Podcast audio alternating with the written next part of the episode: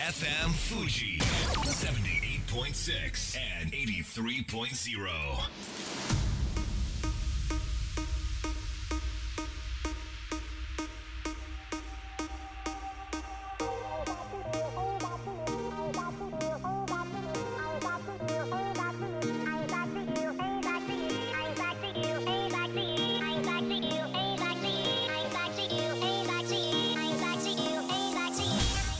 月曜夜のひとときいかがお過ごしでしょうか？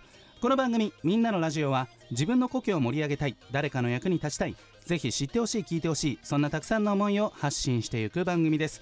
本日で第272回の放送東京代々木のスタジオビビットより生放送でお届けしてまいります。先日私がオーナーを務めますバーで常連さんとお酒を飲んでおりましたら埼玉県の東松山市と東京都の東久留米市の名前の由来の話になりましてね。ある常連さんが東久留米市は福岡の久留米市と東松山市は愛媛県の松山市と絶対に深い関係あると思うんですよ。地名ってね名前ってねそうやってつくことが多いんですよと語り出したら別の常連さんが食い気味で違うよ。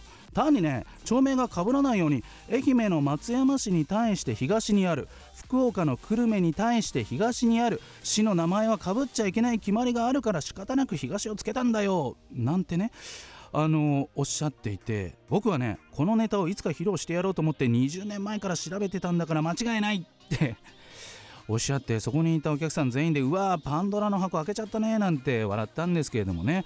念のため私自身も調べてみましたら東京都府中市と広島県府中市ここは丸かぶりなんですよね。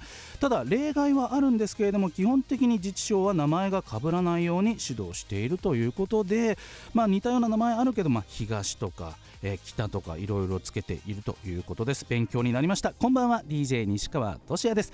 さあそして番組の進行はもう一方と言いたいところなんですが有野育さん。ねえー、コロナ陽性ということで本日はお休みでございます。さあ本日もみんなのラジオ元気よくスタートです。FM Fuji FM Fuji 78.6 and 83.0. この番組は株式会社フレーマプレフィックスネットショップリオリオエクシード株式会社共同司法書士事務所以上の提供でお送りします。それではここからはこちらのコーナーです。エクシードプレゼンツ音大生の素をお届け。こんな時こそ音楽を聴こう。このコーナーでは音楽大学で練習の日々を送る音大生にその腕前を披露していただくそんなコーナーです。なんと今回が最終回でございます。本当に2年間ありがとうございましたと。いったところですけれどもその最終回にふさわしいゲストが来てくださいました。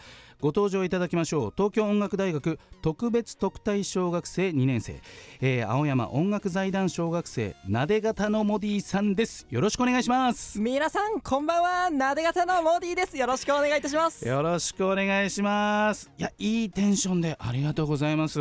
安心しました。よく言われます。さあモディさんこれまでにショパン国際ピアノコンクール in アジア全国アジア大会の金賞並びにソリスト賞を受賞されています。さらにピティナ G 級全国大会ベスト5賞受賞。プレ特級全国大会聴衆賞受賞。イモラ国際ピアノアワード第2位こちらイタリアで開催されています。そしてなんとなんと YouTube 総再生回数1900万回登録者は3万6000人を突破。されているということで、はい、ありがたいことにありがとうございます、ね、これまでに多数イベントを企画主催主演されています。そんな YouTube チャンネル最新回見させていただきました、はい、ありがとうございます。あのモディさん今おいくつですか？今ですねちょうど二十歳になりました。若いんですよ。めちゃめちゃ若い。成人式終わったばかり。そうですね、ね、その成人式の帰りですかね。地元の駅にピアノが置いてあったっていうことなんですか？そうなんです、うん、僕は中高と一貫校でしたので6年間その学校の最寄りの地元の駅に、を通っていたんですけども、はい、そこにですね実は僕が卒業した後にストリートピアノが設置されていたそうなんです、そのピアノがね、まあ、その YouTube によりますと割とこう年代ものというかはい。ピアニスト泣かせなんですか、そうなんです。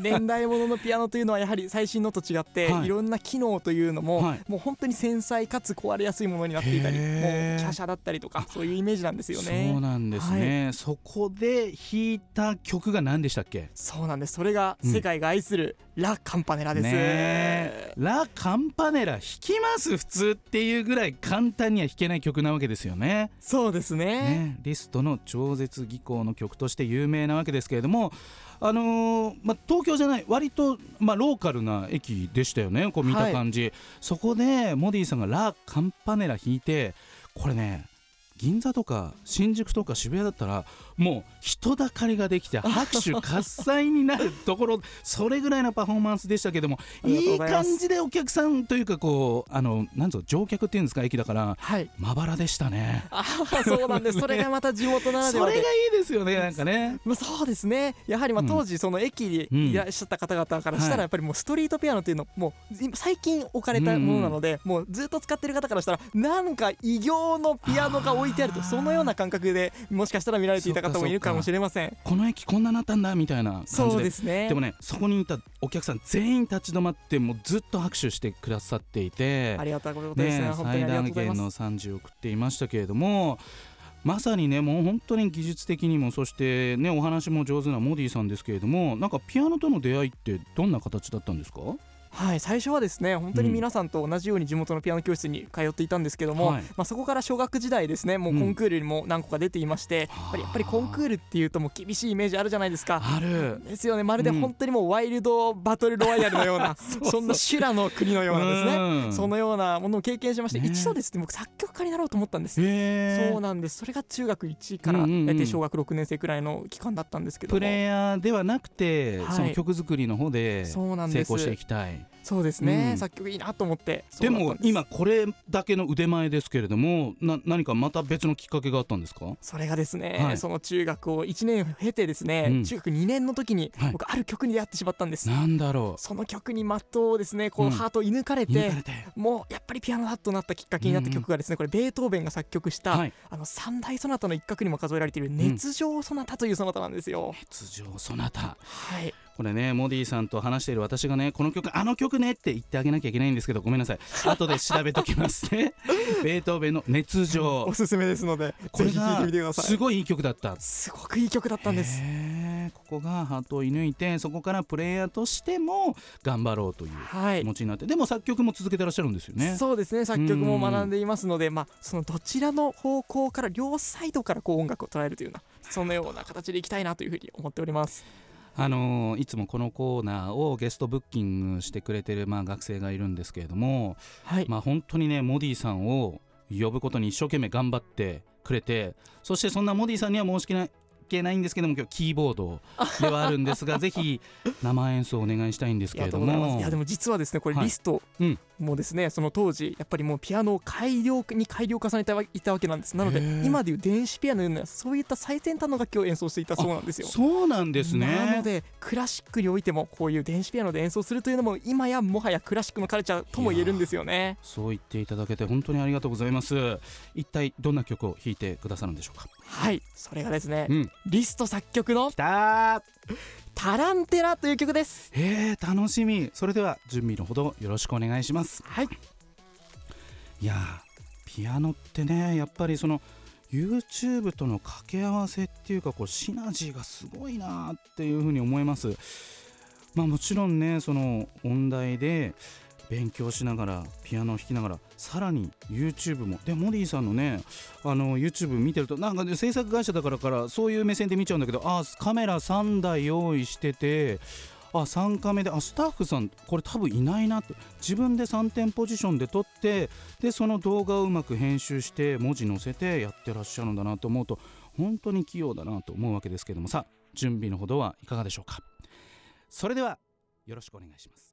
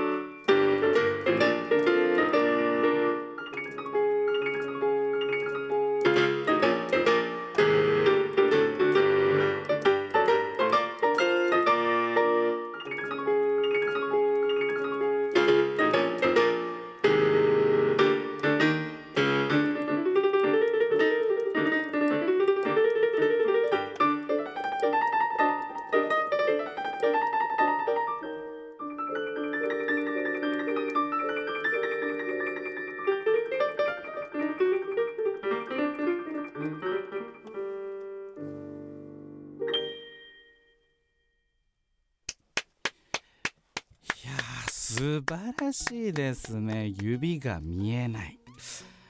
あーこんなにそのまあピアノって88件ですけども端から端まで使って演奏されてましたね。ありがとうございました。本当に素晴らしい演奏ありがとうございます。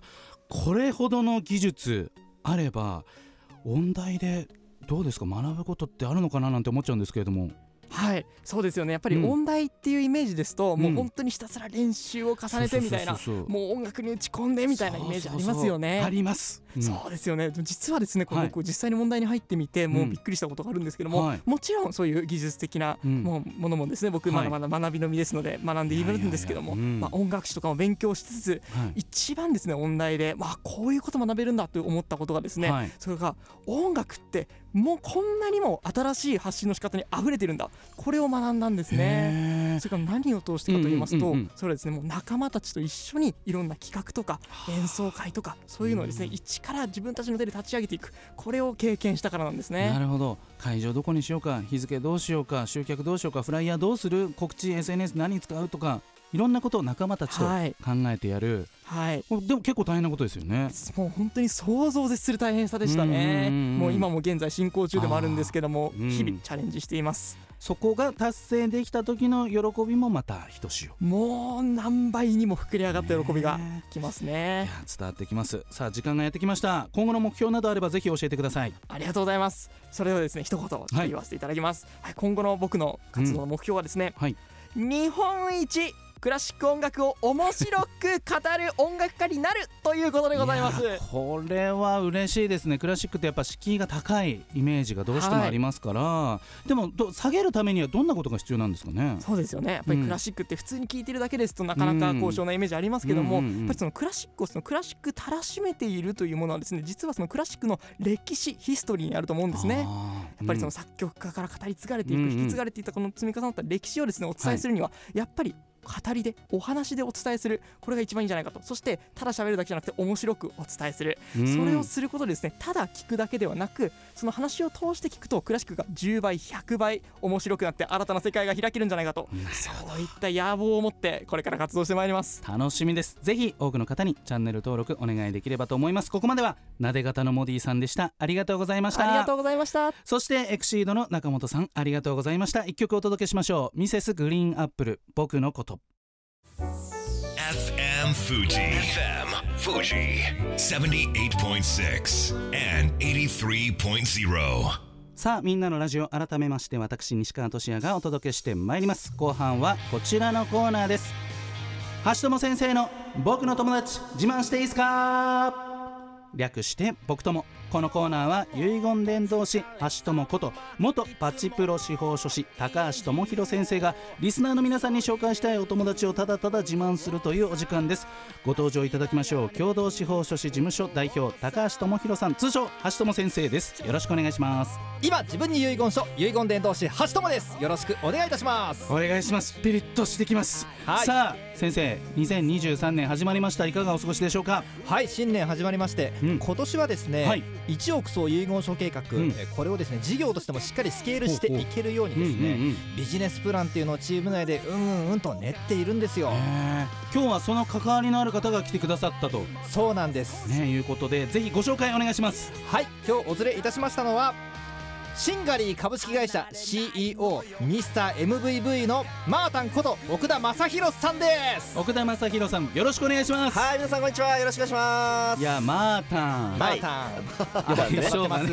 はい。素敵ですけれどもさあシンガリーどんなことをしている会社なのか、ぜひ教えてください、はい、ありがとうございます。シンガリーは立ち上げて今3年のベンチャーなんですけれども、うん。はい。企業の経営理念ですね、ミッションビジョンバリューなんて呼んでますけれども、うん。そういったものを策定をしまして、えーこうらしい文化をですね作うん。っていくと。会社をこう変身させる、はい。そんなような仕事をしてます。ねえ。なんか割とミッションビジョンバリューっていうと、まあ、私のあの感覚だと大企業が結構意識してるなっていう感覚があるんですけど、これどんな会社にも必要なことですか？そうですね。どんな会社にもですし、うん。もう究極皆さん個人。あ個人にも？も持ってもいいと思ってまあす。人生におけ人生理る念 MVV、はい。あーこれ具体的にそれぞれどんなことなのか教えていただけますか？はいありがとうございます、えー、MVV の M がまずミッションですね、うん。で山登りでよく例えてるんですけれども、ミッションはいわゆるコンパス指針になるようなものでして、はい。やっぱりこれがないと迷うと思うんですよね、なのでまずミッションというものが非常に大事になってくる。はい。でビジョンは山登りの頂上の景色うん。とよく捉えてましてやっぱりこの景色が見えないとですね山登ろうってならないんですよね。なるほど。あれあの景色が見たいから今こんな苦しくても頑張れるみたいなね。そうなんです。うんうんうんうん。で多くの会社のビジョンはですね景色なってないっていうまあ、こういうのもありまして、うんうんうん。ビジョンっていうのは視覚的な意味合いのこうものが非常に大事なのかな、でバリはその山を登っていく上でこう譲れない価値観、うんまあ、武器というような、まあ、そういうふうに僕らは定義してます。なるほど、はい。まあ私も会社やって10年なんですけどなんかとりあえず走り出してみようみたいな感じで走り出した経営者ってたくさんいると思うんですよね。ありますね。いやミッションビジョンがねあのなんかこう企業理念わかんない。でも始めたいみたいな感じで、でもどっかでやっぱり必要になってくるっていうことなんですかね。そうですね、うん。やっぱりその目的地のイメージが湧かないと、うん。はい。なぜ今目の前でやらないといけないかっていう意味とか意義がやっぱ伝わらない、うんこう組織が大きくなっていくときに、ねうんこう社長の頭の中にあるんだよね、はい。じゃあ済まない段階がやってくるっていうことなんですかね。そうですね。うん。社長自身も多分ぼやっとしてるんですよね、はい、なのでモザイクがかった山の頂上を目指すみたいな。なるほど。えこの景色を、はいえマータンはこれどうやってはい。この見える化していくんですか、これが難しいんですけども、へー。一つ言えるのは、はインスタント要ははい。電子レンジでチンでは作れなくてですね、うんうんうん。やっぱじっくり時間かけて煮込んでいかないといけなくてですうんねやっぱり半年1年は、あそんなに、はい、自分たちに向き合うっていう時間が必要なんですよね。えこれ橋友先生とも、はい。この MVV 策定をはいしたということですか、しましたね橋本さん。そうなんですよ、もうじっくりそれこそ何ヶ月もかけて、はい、もうがっつり入ってもらって何回もミーティング重ねて作ってきましたね、えこんなにかかるもんだって思ってました？ちょっと甘く見てましたやっ そうっすぱりよねはいはい。こんな時間かかる。のあこんなにいろいろ話し合わなきゃいけないんだっていうことをそうそう。経験された。そうですそうです、うん。はい、これである程度できたかなって思ったら、うん。またちょっとしばらく寝かせてみるとまたちょっと違った意見も出てきたりとか。うん。そうですね。あでも寝かせるってちょっと大事かもしれないですね。はいあの時の感覚では勢いよくこう言ってみたけどちょっと違うかもみたいな。夜中考えたことが朝起きたらあれみたいな話ですか？はい、なので合宿とかで作っちゃうと、うんうん。飲んだりとかして勢い出ちゃうんであるある、うんうん。1か月後見直すとですね、うん。あれみたいこれやばくない？みたいな。な その時のノリじゃんみたいな、なっちゃうんですよね。えぜひ MVV 橋本先生の、はい。その教えていただけますか？はい、あのいっぱいあるんでちょっと一気に紹介したいと思うんですけども。あお願いします。はい。えーまずコンセプト。今自分に遺言書。これもいつも言ってるやつだ。そうなんです、んうん。えそしてミッションがですね、はい。生きてる証心に宿す。なんか字数とかいいですね。うまくはまってますね。ですね、うううどんどんいきますよ、はい。ビジョン一筆結びの奇跡。うんはい。そしてバリューがですね5つありますんでもう立て続けにいきます、あお願いします。全裸シャウト。ワンオンワン。魂の実印。スポンジングノーオレフィールドこは来たーみたいな感じですね。ですね。この中でも僕個人的に大好きなのが、はい。一発目のですね全裸シャウトなんですけれども。全裸ってあの裸って意味ですか？そうです。ただし物理的な体の裸じゃなくってお願いします。はい。心あを。本音を語ろうぜっていうことですね。へえやりたいことはやりたいって言うしやりたくないってことはやりたくないって言うし、うん。えー本音もさらけ出すし仲間とのコミュニケーションっていうのはもう全裸、心を全裸にしてシャウトし合っていこうぜ。そうしないと本気になれないだろうっていうことです。あーこれ奥田さんとずっと話し合ってそうですね。もがいてはい。出した答え。でもなんか、あの言葉が綺麗っていうかも字数もなんかこう短歌俳句なのかっていうぐらい綺麗にはまってます。ねこれ大事ですか？めちゃくちゃ大事です、うん結局日常会話に使われないと意味ないんですよ。はい、なでみんな足し算で言葉足しちゃうんですよ、なんですけどやっぱ引き算でうん。ぐーっと絞っていくっていうのがすごく大事なんですよね、今橋友先生が語った、はい。それを橋友先生を取り巻く周りの皆さんも同じ熱量で語るためにはやっぱりこの言葉の綺麗さだったりそのテンポの良さが必要っていうことはないんですね、リズムも大事でリすね。ズムも大事と。めっちゃ仲間内で使ってます、す。いやこれあのどっかで見れるんですか？この MVV ホームページとかなんか。僕の MVV はどこかにっていうのは、Facebook かな？Facebook とかももしくは Twitter にたまに上げてあたりこういうのでも出した方がいいんです。出した方がいいですね、はい確かにそうですね、ぜひねあのいつでもチェックできるようにお願いします。そうですね。さああっという間に時間がやってきました。最後にリスナーの皆さんにメッセージをお願いしたいです。では奥田さんからお願いします。はい、えー、全ての人にですねそういった理念ミッションビジョンバリューが必要だと思いますんでマイナンバーカードの裏に MVV よく言ってるんですけれども 全員待ちましょうというところです。ありがとうございました橋友先生お願いします。いや MVV マジでこれあの生きていく上でも大事ですやっぱり僕は仕事して企業企業さん社長さん、経営者さん絶対必要だと思うんで、うん。ぜひマータンのツイッターですねチェックしてみてもらってですねもう相談していってもらえればと思います。マータンツイッターチェックとはい。いうことで分かりました、はい。ここまでは奥田正弘さんそして橋友先生でした。ありがとうございました。ありがとうございます。それでありがとうございはます。素敵な1週間をまた来週この番組は有限会社東音楽器足立センター柴田ホーム会計事務所バランスとグロスコンサルティング株式会社ドテライド以上の提供でお送りしました。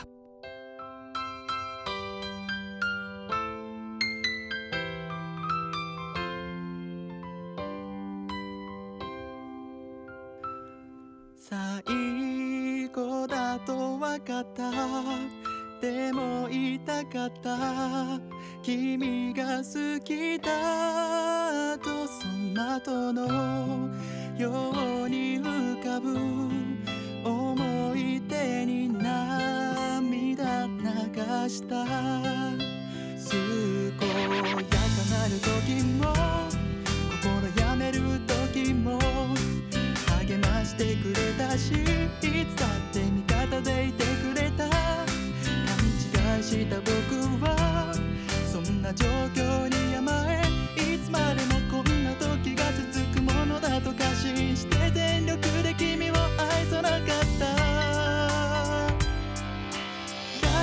を失って初めて気づかされた自分の愚かさ取り戻すことのできない過去にただ怯えているこの現実